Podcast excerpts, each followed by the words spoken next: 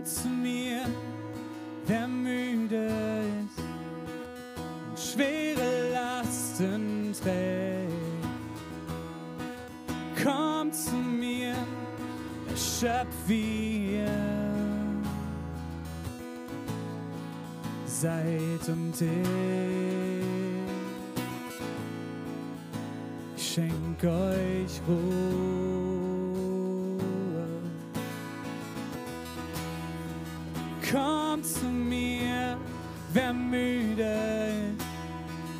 Schwere Lasten trägt.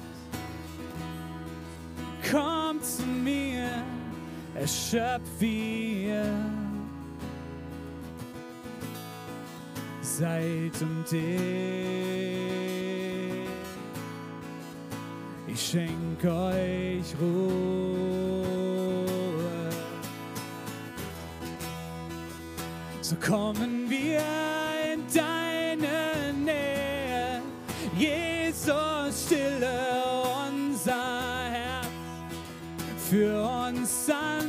zu ruhigem Wasser. Jesus, stille unser Herz. Unser Herr.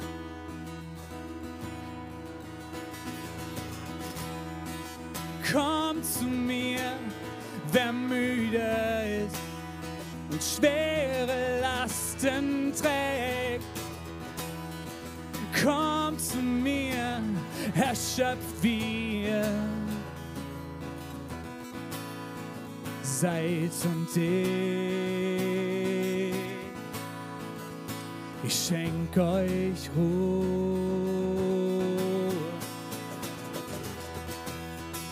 So kommen wir in deine Nähe, Jesus, stille unser Herr für uns sanft zu ruhigem Wasser.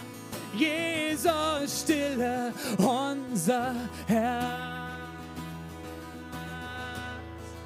unser Herz, stille unser Herz.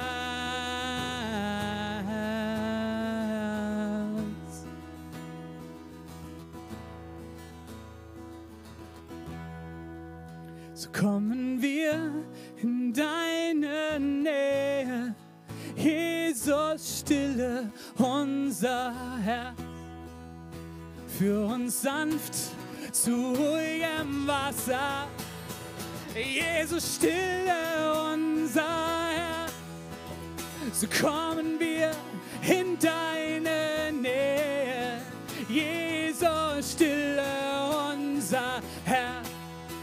für uns sanft zu ruhigem Wasser. Jesus, stille unser Herz, unser Herz, stille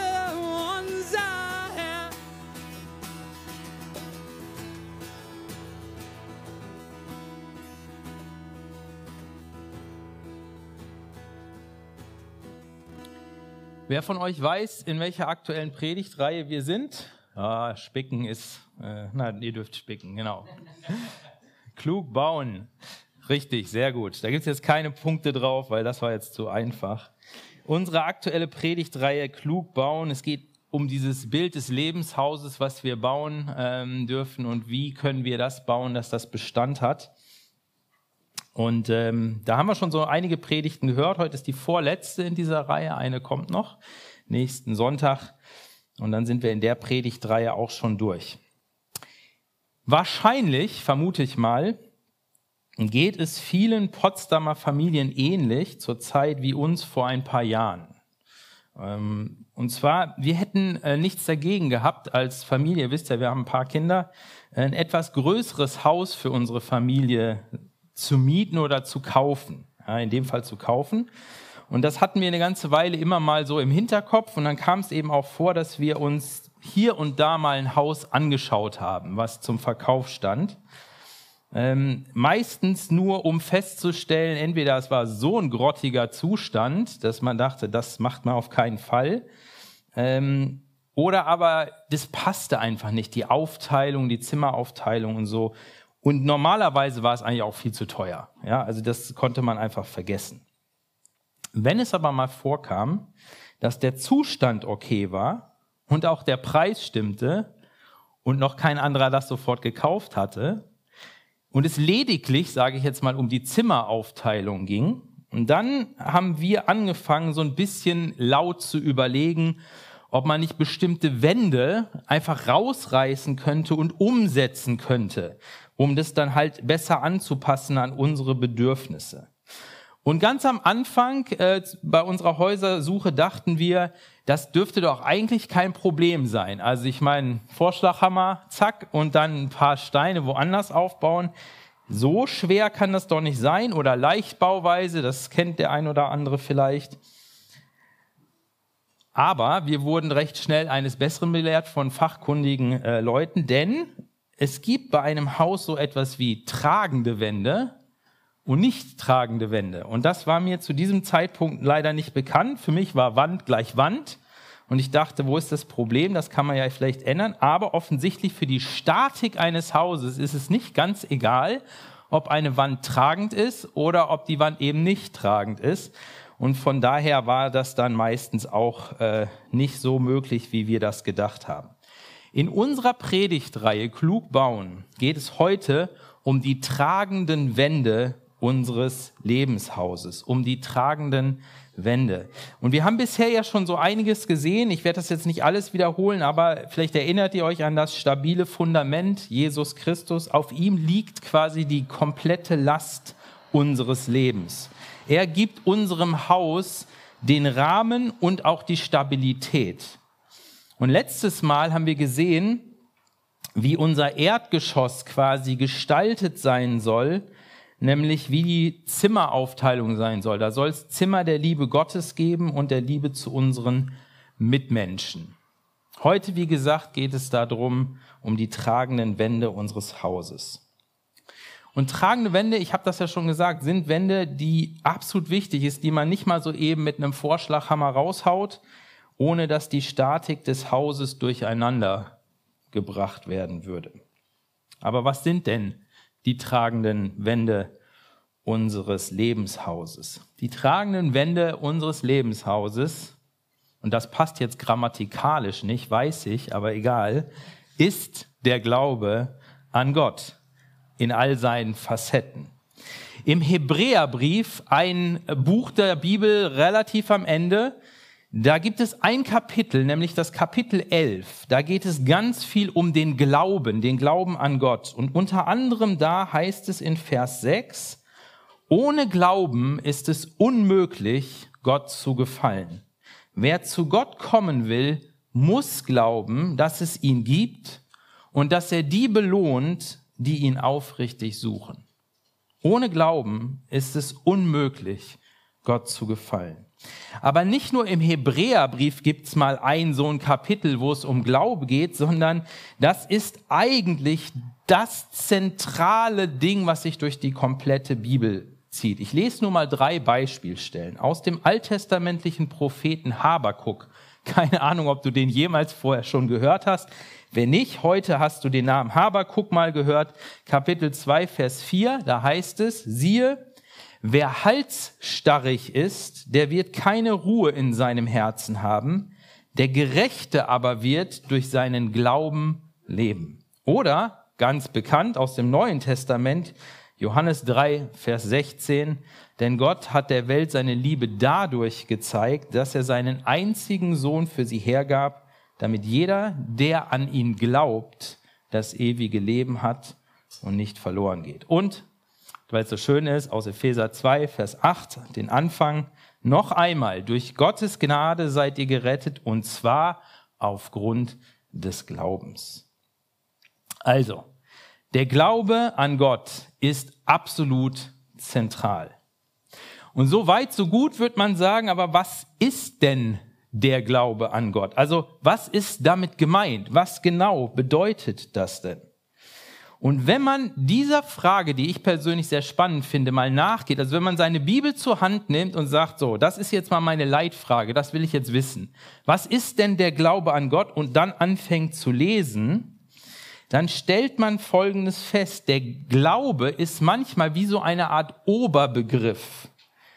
Und dann gibt es unterschiedliche Aspekte oder ich habe es mal Facetten genannt, wie sozusagen auf den Glauben geguckt wird. Und das ist so ein bisschen wie so ein Diamant, ein geschliffener Diamant, so kann man sich das vorstellen, den man von unterschiedlichen Seiten betrachtet. Und je nachdem, es gibt immer unterschiedliche Facetten und die leuchten alle ein bisschen anders, aber es ist immer derselbe Diamant, den man da anguckt. Aber eben unterschiedliche Facetten des Glaubens. Und ich möchte heute Morgen auf vier von diesen Facetten etwas näher eingehen und ihr werdet sehen, auf die erste ein bisschen ausführlicher, ähm, weil ich sie für recht relevant halte. Die erste Facette des Glaubens ist Glaubenswahrheit.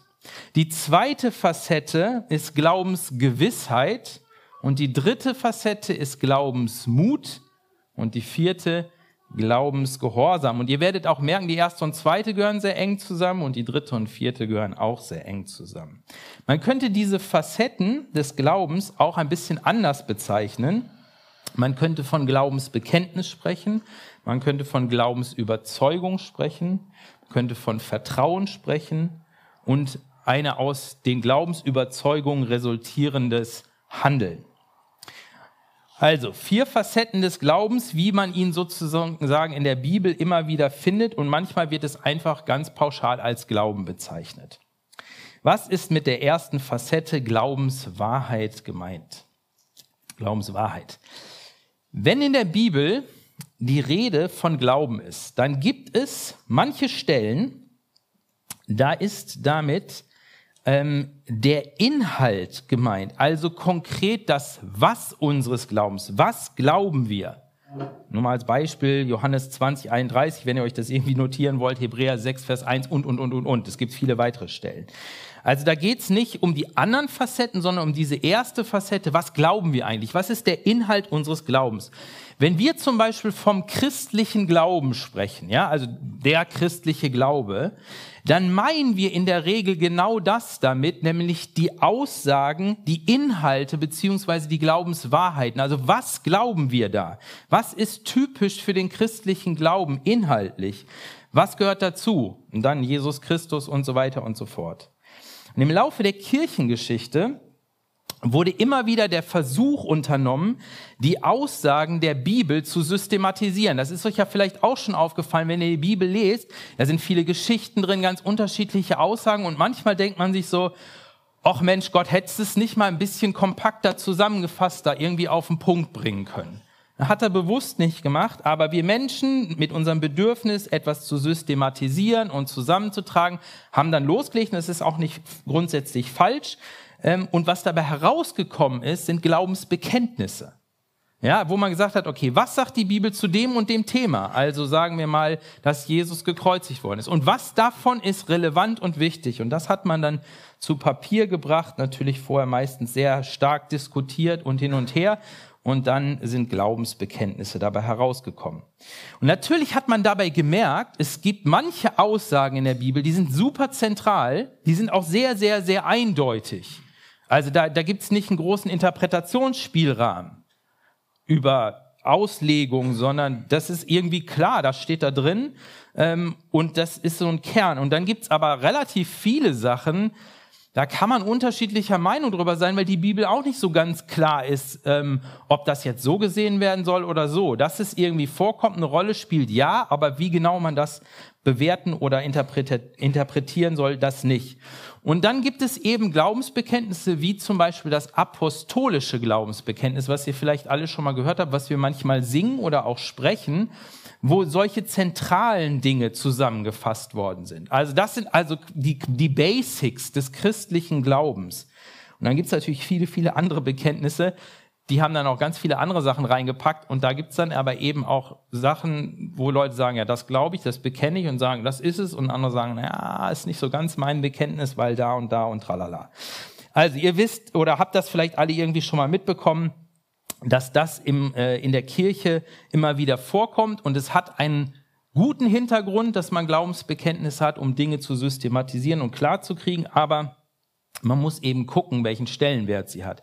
Und das ist genau der, der große Punkt. Die Bibel kommt daher mit einem Anspruch, dass sie Wort Gottes ist und die Wahrheit ist. Die Bekenntnisse der Kirche haben nicht denselben Anspruch.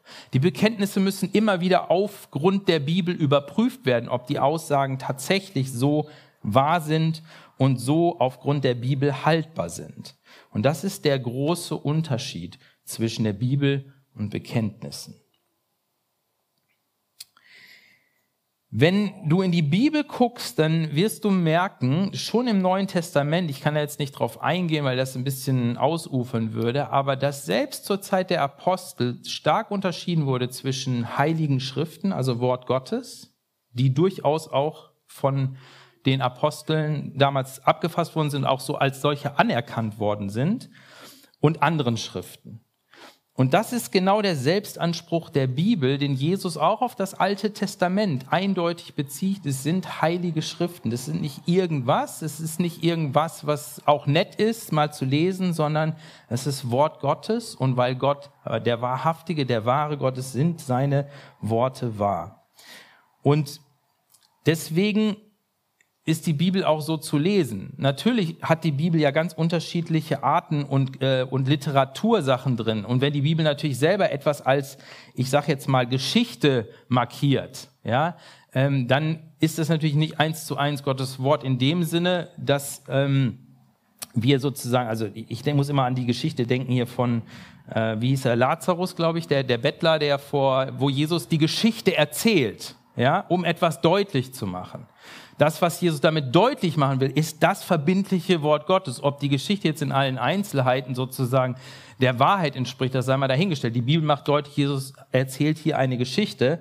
Aber das, was Jesus damit deutlich macht, ist natürlich Wahrheit, ist das, was, was wir verbindlich äh, wissen sollen und glauben sollen. Also wenn die Bibel das selber markiert, dann muss man gucken, wie man es auslegt. Aber grundsätzlich ist der Anspruch dessen, Gottes Wort ist die Wahrheit und da steht Gottes Wahrheit drin und das sollen wir hören, das sollen wir erkennen und da sollen wir uns dran halten. Und damit haben diese Aussagen natürlich Gültigkeit. Das ist nicht etwas, was sozusagen gestern mal gültig ist und heute wieder in Frage gestellt wird oder so, sondern das hat Gültigkeit.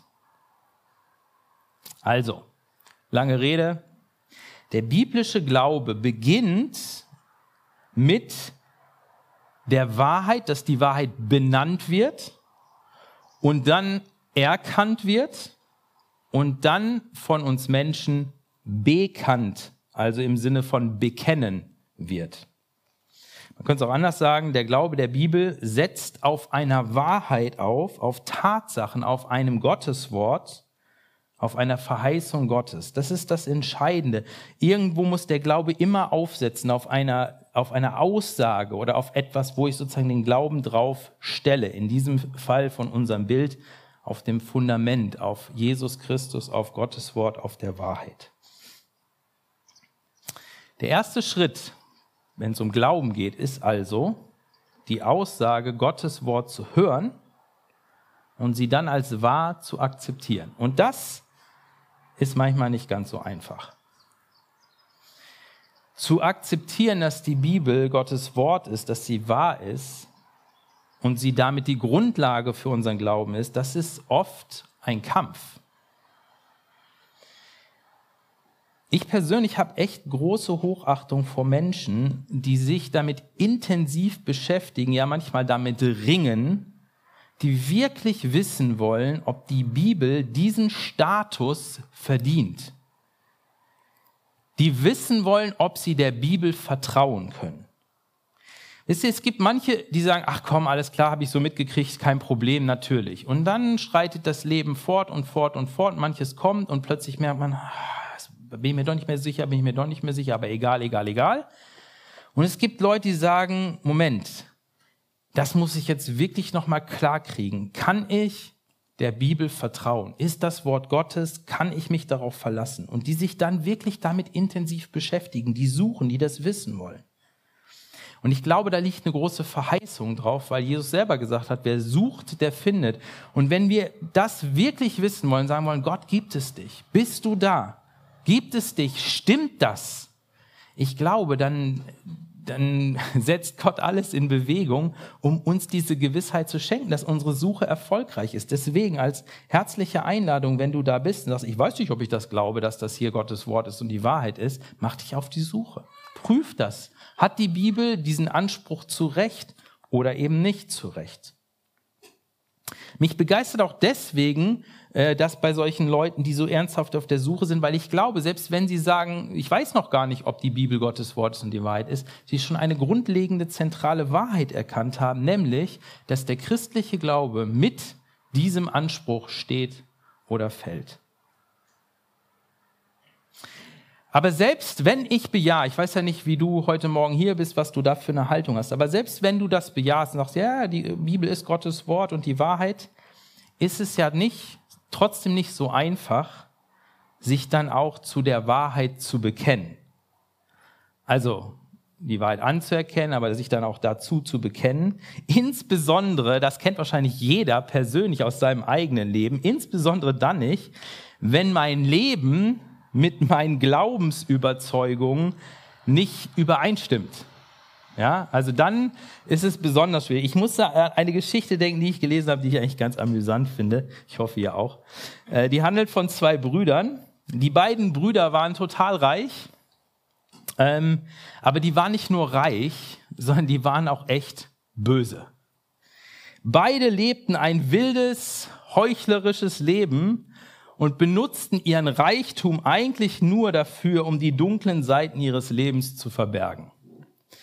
An der Oberfläche betrachtet hätte das aber kaum einer irgendwie vermutet, denn diese begabten Vertuschungskünstler, die besuchten fast jeden Sonntag dieselbe Kirche, spendeten große Summen für verschiedene Projekte der Kirche.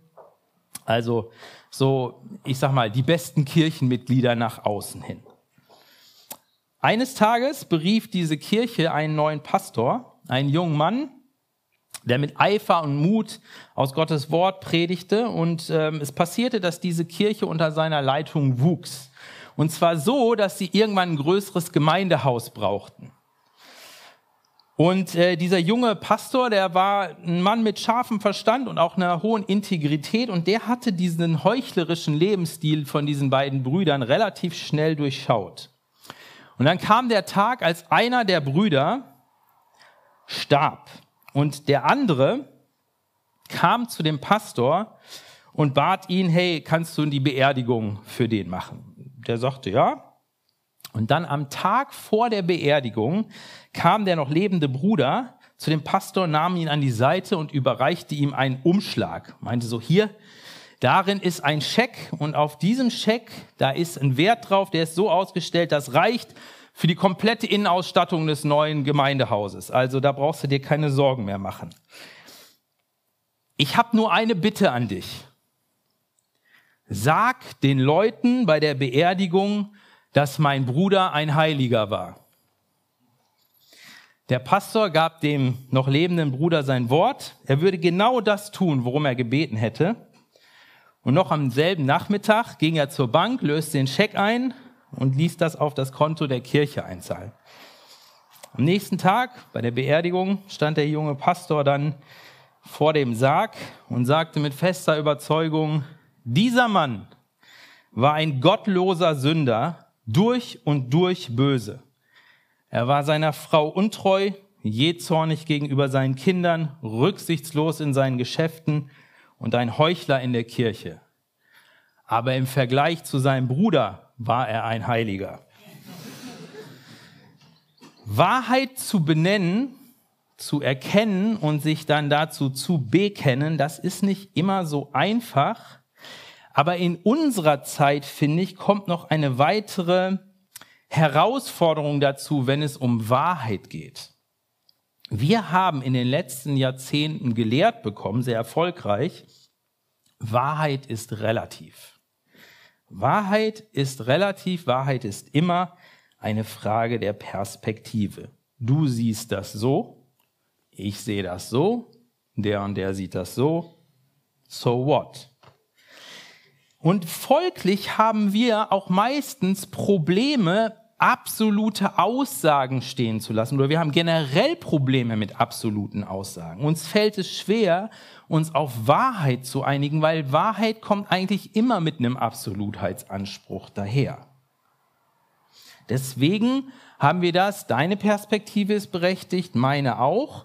Und weil wir uns meistens nicht einigen können oder vielleicht auch gar nicht wollen, haben wir etwas etabliert, was an sich auch eine ganz kluge Lösung ist, um zumindest den Umgang miteinander vernünftig zu gestalten. Und das Zauberwort in dem Zusammenhang heißt Toleranz. Wir verstehen darunter, ich lass dich mit deiner Meinung stehen, du lässt mich mit meiner Meinung stehen und wenn wir uns nicht gegenseitig wehtun oder so, dann ist es auch in Ordnung. Und ganz ehrlich, in vielen Fällen des täglichen Lebens ist das eine ziemlich gute Vorgehensweise. Ja, als dass man sich ständig über irgendwas die Köpfe einschlägt oder so lange diskutiert, bis Abend ist oder so. An sich ist Toleranz eine ganz coole Sache. Aber in manchen Fällen in manchen Angelegenheiten nicht. Und wenn man das heutzutage sagt, dann halten gefühlt alle Leute schon den Atem an. Wie jetzt? Toleranz nicht in allen Fällen? Ja, nee. Und tun wir auch nicht in unserer Gesellschaft. Ich gebe euch gleich ein Beispiel. Ich glaube, Toleranz kommt da an seine Grenzen, wo wir merken, bei bestimmten Aussagen, bei bestimmten von mir aus Meinungen oder Wahrheiten geht es um etwas. Beispiel Klimawandel. Über viele Jahre war es Aufgabe von Wissenschaftlern, die Politik und die Gesellschaft davon zu überzeugen, dass der menschengemachte Klimawandel eine Tatsache, eine Wahrheit ist. Dass das wahr ist. Das war im Grunde die gefühlte Sisyphos-Arbeit von vielen Wissenschaftlern über Jahre und Jahrzehnte immer wieder. Guckt auf die Fakten, wenn wir so weitermachen und so weiter und so fort. Am Anfang kaum gehört. Mittlerweile sind die allermeisten Politiker oder Entscheidungsträger davon überzeugt, dass es sich dabei um Wahrheit handelt, um Tatsachen. Warum war das am Anfang so wichtig, diese Überzeugungsarbeit zu leisten? Weil klar war, wenn man das nicht glaubt, dass es sich da um etwas handelt, weil man sieht ja die Auswirkungen noch nicht so krass. Wenn man das also nicht glaubt, für wahr hält, dann wird man auch keine entsprechenden äh, Schritte daraus folgen lassen. Wenn ich denke, ist alles in Ordnung, es sind halt ein paar Wirren unserer Zeit, legt sich wieder, warum soll ich irgendwas ändern?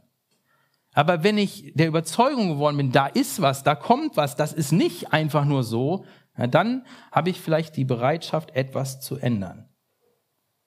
Und deshalb war dieses Thema Klimawandel lange Zeit ein Verkündigungs- und Überzeugungskampf für die Wahrheit. Die Frage ist, warum hat man hier nicht Toleranz gelten lassen? Du hast die Meinung, du siehst das so, deine Fakten sprechen dafür, ich sehe es halt anders. So what? Weil es um etwas geht. Es geht nämlich hier nicht um Vorlieben, um persönliche Geschmäcker oder um äh, das neue Budget für bestimmte Wissenschaftler oder so, sondern es geht um Leben und Tod. Es geht um die Zukunft von uns Menschen. Und das meine ich, Toleranz ist in vielen Fällen des menschlichen Miteinanders eine super Idee. Und das ist eine tolle Idee und das ist auch gut, das so zu praktizieren. Aber Toleranz funktioniert dann nicht wirklich, wo eine Aussage mit dem Anspruch daherkommt, wahr zu sein und wenn sie wahr ist, dass sie weitreichende, heftige Konsequenzen hat. Eine Sache muss man in dem Punkt sagen. Wenn es um solche Aussagen, solche Wahrheiten geht, es geht nicht darum, und das wird leider häufig verwechselt und leider häufig auch anders gemacht, die Person, die etwas vertritt, zu bekämpfen, sondern es geht dabei um einen Überzeugungskampf von Wahrheiten. Und das ist die große Herausforderung, wenn man von etwas überzeugt ist, auf andere Leute sozusagen einzugehen, zu sagen, hey, ich möchte dich gerne davon überzeugen, weil ich denke, das ist die Wahrheit und das hat Auswirkungen, aber das in einer Art und Weise zu tun, dass die andere Person stehen gelassen wird, respektiert wird, aber nicht alles sozusagen als egal erklärt wird. Jesus hat nie einen Hehl daraus gemacht, dass es bei ihm und seinen Aussagen um alles oder nichts geht. Er kam mit dem Anspruch, die personifizierte Wahrheit zu sein, das muss man sich mal auf der Zunge zergehen lassen, folglich auch nur die Wahrheit zu sagen und folglich hatte er auch den Anspruch, dass man ihm glaubt. Ich lese euch vor aus Johannes Kapitel 12, Vers 44 folgende. Jesus aber rief mit lauter Stimme, wer an mich glaubt, der glaubt nicht nur an mich, sondern auch an den, der mich gesandt hat. Und wer mich sieht, sieht den, der mich gesandt hat. Ich bin das Licht in, äh, ich bin als das Licht in die Welt gekommen, damit jeder, der an mich glaubt, das Licht hat und nicht in der Finsternis bleibt. Wenn jemand hört, was ich sage und sich nicht daran hält, dann bin nicht ich es, der ihn verurteilt, denn ich bin nicht gekommen, um die Welt zu verurteilen, sondern um die Welt zu retten. Wer mich ablehnt und das, was ich sage, nicht annimmt, der hat seinen Richter damit schon gefunden. Das Wort, das ich gesprochen habe, wird ihn am jenem letzten Tag verurteilen. Denn ich habe nichts aus mir selbst herausgeredet. Der Vater, der mich gesandt hat, hat mir aufgetragen, was ich reden und verkündigen soll. Und ich weiß, bei seinem Auftrag geht es um das ewige Leben. Was ich darum verkünde, verkündige ich so, wie der Vater es mir gesagt hat. Und dann ein wenig später im Johannesevangelium der bekannte Vers, ich bin der Weg, antwortet Jesus, ich bin die Wahrheit und ich bin das Leben. Zum Vater kommt man nur durch mich. Unsere Prägung sorgt dafür, dass wir mit solchen Aussagen, auch von Jesus, unsere Probleme haben. Warum? Weil die ziemlich absolut, ziemlich exklusiv sind, so anders als wir es gewohnt sind. Da hängt aber alles dran. Und deswegen kann man nicht einfach sagen, ja, du siehst es so und du siehst es so und du siehst es so. Das wäre letztlich lieblos. Wie gesagt, in der Art und Weise, wir kämpfen nicht gegen irgendwelche Menschen mit Überzeugung, sondern wir wollen die Menschen aus Liebe überzeugen und wir lassen sie natürlich, wenn sie das nicht wollen, so stehen. Was, das ist ganz klar. Aber deswegen geben wir trotzdem den Kampf um die Wahrheit nicht auf. Ich habe bei dieser ersten Facette des Glaubens, ich habe es ja schon angekündigt, ein bisschen weiter ausgeholt. Warum? Weil ich glaube, dass das wirklich eine ganz zentrale ist. Damit beginnt es. Darauf steht es. Und wahrscheinlich ist es auch genau die, die am umkämpftesten in unseren Zeiten ist. Vielleicht ist es ja auch bei dir so, dass diese Facette des Glaubens, die Glaubenswahrheit sehr umkämpft ist, dass du am Zweifeln bist. Du vielleicht gerade überlegst, kann ich diese Wand mit dem Vorschlaghammer raushauen und mein Wohnzimmer ein bisschen breiter machen? Ähm, oder kann ich das nicht? Wenn du gerade in so einer Situation bist, dann will ich dich ermutigen, es so zu machen wie der Philosoph und Theologe Francis Schaeffer. Der ist mittlerweile gestorben, 1984. Er kam mit 17 Jahren zum Glauben an Jesus Christus, nachdem er zum ersten Mal die Bibel vollständig durchgelesen hatte. Und es war ein heller Kopf, ein kluger Kopf und hatte schon als Teenager viele Fragen über das Leben, merkte aber auch, dass die philosophischen Bücher ihm dabei nicht so richtig helfen konnten. Die Überzeugung, dass die Bibel grundlegende Antworten auf grundlegende Fragen enthält, sollte auch sein ganzes Leben und seine Arbeit kennzeichnen. Im späteren Verlauf seines Lebens erlebte Francis aber eine tiefe, aufwühlende geistliche Krise.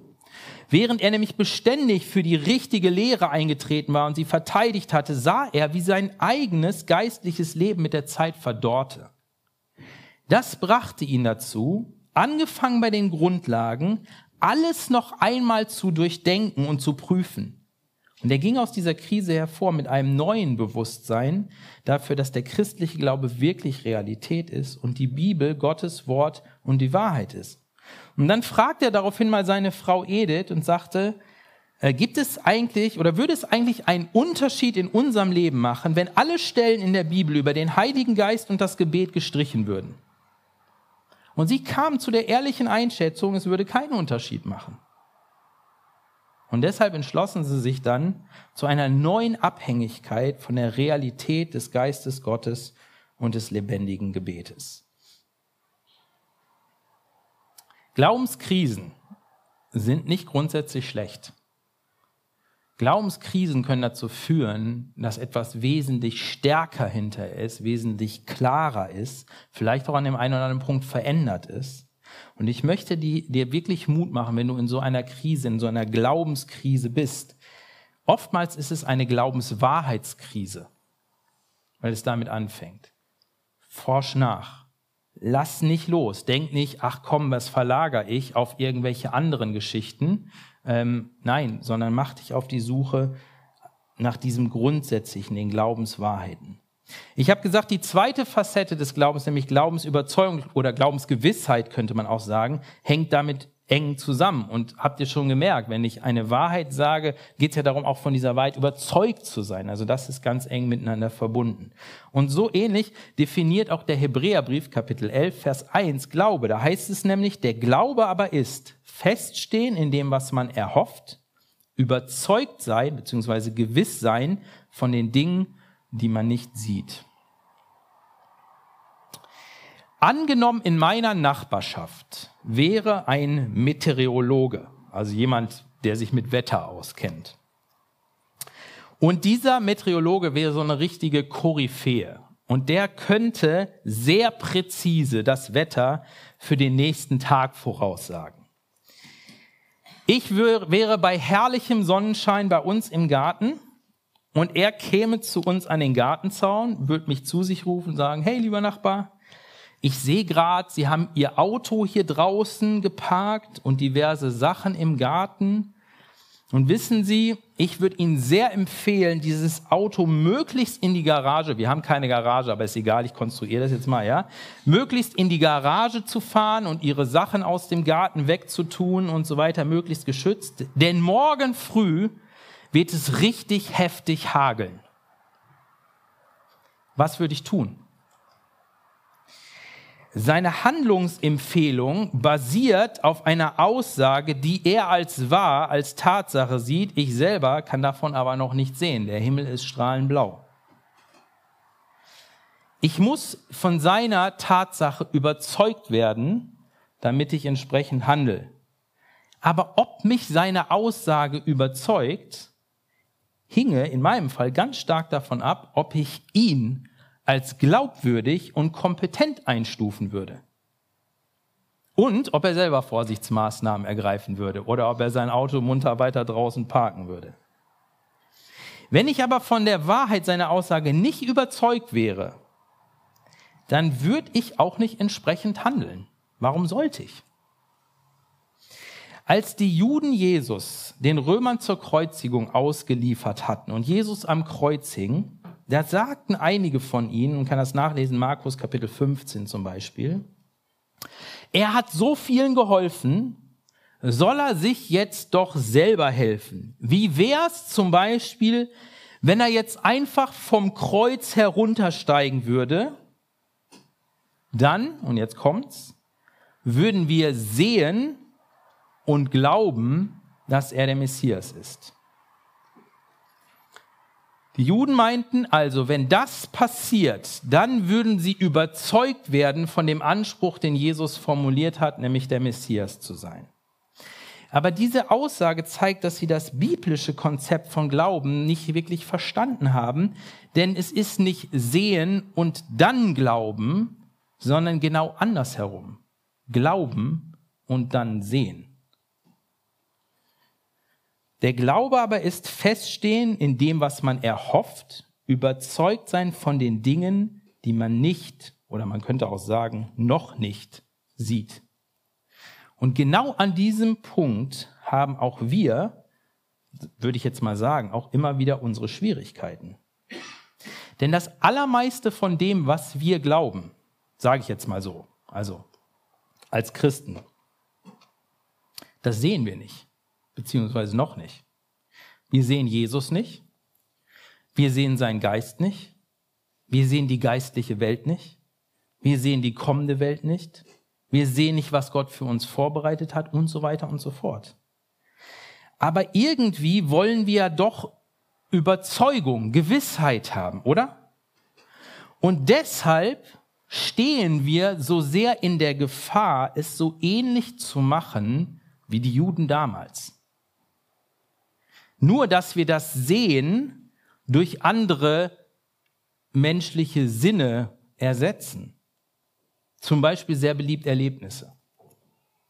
Wir versuchen Erlebnisse, Gefühle, Zeichen und Wunder oder irgendwas anderes, was wir durch unsere natürlichen Sinne erfassen können, als Grundlage für den Glauben zu nehmen. Nicht falsch verstehen bitte, das hat alles seinen Platz. Erlebnisse, Gefühle, Zeichen und Wunder und so weiter. Aber in der richtigen Reihenfolge. Eben nicht als Grundlage sehen und dann glauben, sondern glauben und dann sehen. Die Reihenfolge ist im christlichen Glauben an vielen Punkten extrem entscheidend. Unser Glaube steht auf den wahren Aussagen Gottes. Und ob diese Wahrheit mich überzeugt, hat ganz viel mit der Glaubwürdigkeit dessen zu tun, der die Wahrheit sagt und der die Wahrheit ist. Und damit sind wir wieder bei Jesus. Die Frage ist nicht, habe ich Erlebnisse, habe ich Gefühle und so weiter und so fort. Die Frage ist, halte ich Jesus für glaubwürdig? Das ist die Frage. Halte ich das, was er sagt, für glaubwürdig, auch wenn ich noch nichts sehe, fühle und so weiter? Das ist christlicher Glaube. Und damit sind wir bei der nächsten Facette des Glaubens, Glaubensmut beziehungsweise Glaubensvertrauen. Und ganz häufig ist das gemeint, wenn in der Bibel von Glauben die Rede ist, beziehungsweise dazu fordert die Bibel uns auf. Zu genau dem, nämlich investiere dein Vertrauen, investiere Glaubensmut. Und diese Facette des Glaubens hängt aufs engste mit der vierten Facette zusammen, deswegen packe ich sie direkt zusammen, Glaubensgehorsam. Paulus beschreibt seine Missionstätigkeit einmal so im Römerbrief, muss man sich mal auf der Zunge zergehen lassen. Durch ihn, Jesus Christus, haben wir empfangen Gnade und Apostelamt in seinem Namen den Gehorsam des Glaubens aufzurichten unter allen Heiden.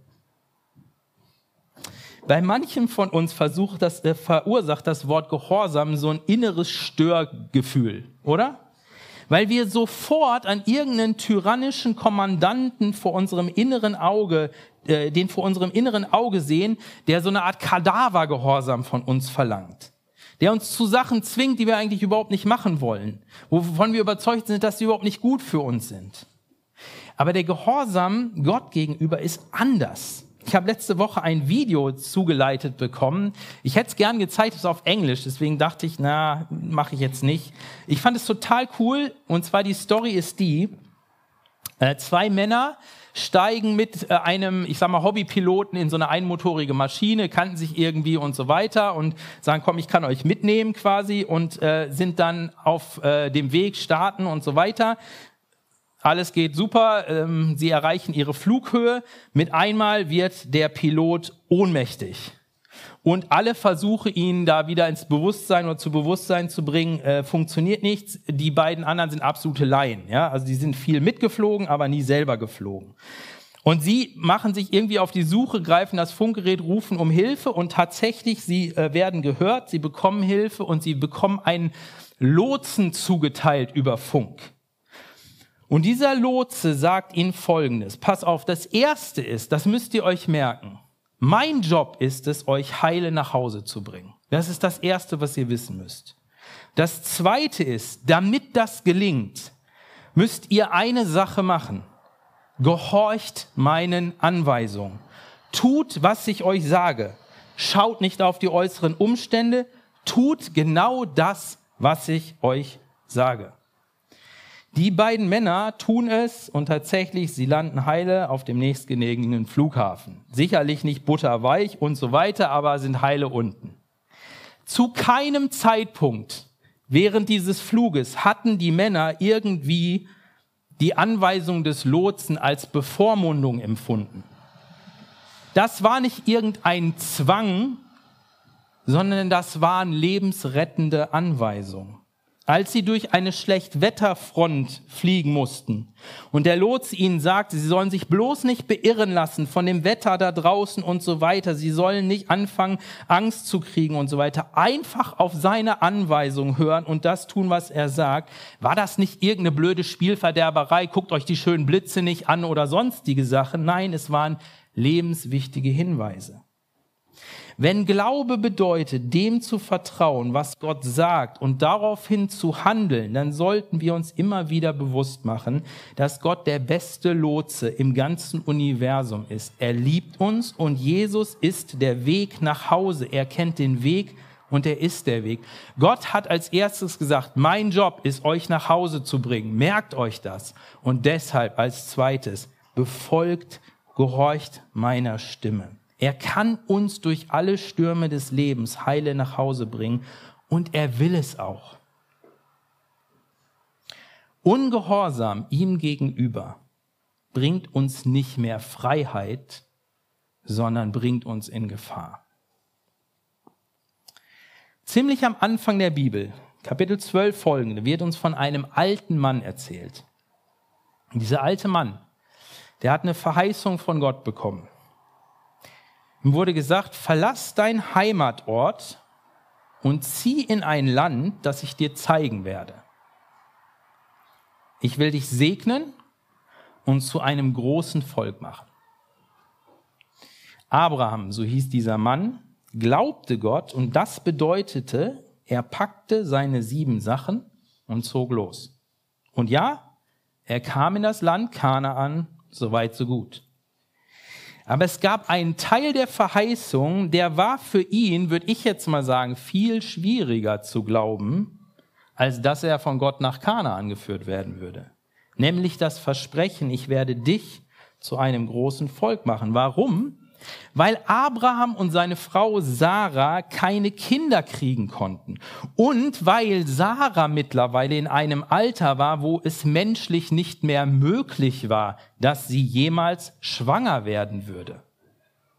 Wie um alles in der Welt sollte Gott diesen Teil der Verheißung erfüllen. Kein Wunder, dass die beiden anfingen, sich ein paar andere Wege zu suchen. Abraham dachte, ah, okay, wird wohl mein Diener werden. Ist ja gefühlt in der Familie. Wahrscheinlich wird er meine Sippschaft fortführen. Sarah war da ein bisschen pragmatischer, ein bisschen krasser. Die nahm ihre Magd und gab sie Abraham und der schlief mit ihr und sie wurde schwanger und bekam einen Sohn. Nach damaligem Denken galt dann quasi dieser Sohn als der Sohn Abrahams. Aber Gott machte deutlich, nee, so war das nicht gemeint. Also ich, du kannst mich schon beim Wort nehmen. Ich meinte eigentlich aus dir, Abraham, und Sarah kommt ein Nachkomme hervor, kommt das Volk hervor. Hm, was tun? Nichts davon war sichtbar, alles Menschliche sprach dagegen und es waren schon viele, viele Jahre seit der Verheißung vergangen und nichts war in der Hinsicht passiert. Aber die Bibel erzählt uns an dem Punkt, Abraham glaubte Gottes Zusage und das heißt, er hielt die Zusage Gottes für wahr. Er war von der Zusage überzeugt, weil er Gott für glaubwürdig hielt. Und er war davon überzeugt, dass Gott einen Weg hat, auch wenn es menschlich gesehen unmöglich war. Und daraufhin handelte er entsprechend. Und wie sah sein Handeln aus? Ganz im Ernst, meistens einfach warten. Das war auf jeden Fall der größte Teil. Warten, warten, warten, warten, warten. Der zweite Teil war ein bisschen angenehmer. Ich glaube, er hielt das Liebesleben mit seiner Frau wach, weil er glaubte, dass eines Tages Sarah durch ihn schwanger werden würde. Das war vielleicht das angenehmere von den beiden Sachen. Aber meistens war es einfach warten, geduldig warten, warten, warten, warten, warten. Und dann nach langer Zeit kam der Zeitpunkt, Sarah wurde schwanger und sie bekam einen Sohn. Kein Wunder, dass Abraham als der Vater des Glaubens bezeichnet wird, weil er Gott einfach glaubte, entgegen allem menschlichen Sichtbaren. Manchmal bedeutet Glaubensgehorsam einfach abzuwarten, auf die Einlösung der Zusagen Gottes geduldig zu warten, nicht voreilig selber für die Erfüllung zu sorgen und gleichzeitig jederzeit offen für die Erfüllung durch Gott zu sein. Ein anderes Mal bedeutet Glaubensgehorsam aber auch etwas sehr konkret anzugehen. Den ersten Schritt zu wagen, mutig zu sein, Schritte aufs Wasser zu gehen, so wie Petrus. Um dann zu erleben, dass Gott einen trägt und selbst wenn man da nicht mehr glaubt, einen auch noch vorm Absaufen rettet. Wieder ein anderes Mal bedeutet Glaubensgehorsam etwas gerade nicht zu tun. Sich von Versuchungen fernzuhalten, nicht auf bestimmte Dinge zu achten, die einen ablenken oder bestimmte Sachen nicht beziehungsweise noch nicht zu machen.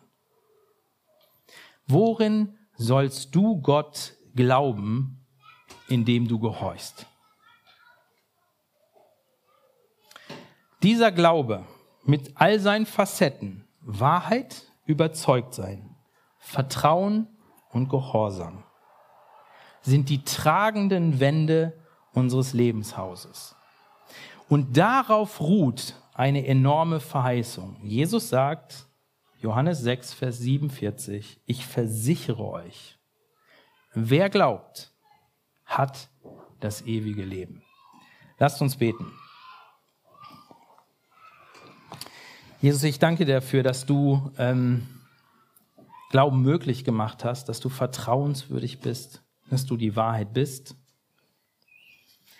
Und du weißt um unsere oftmals mega Hindernisse, dir zu vertrauen, dir zu glauben, die Wahrheit anzuerkennen, uns dazu zu stellen und auch entsprechend zu handeln. Und ich möchte dich bitten, dass du in uns diesen Glauben wirkst, Herr dass du uns das schenkst, dass wir dir glauben in allen Facetten. Amen.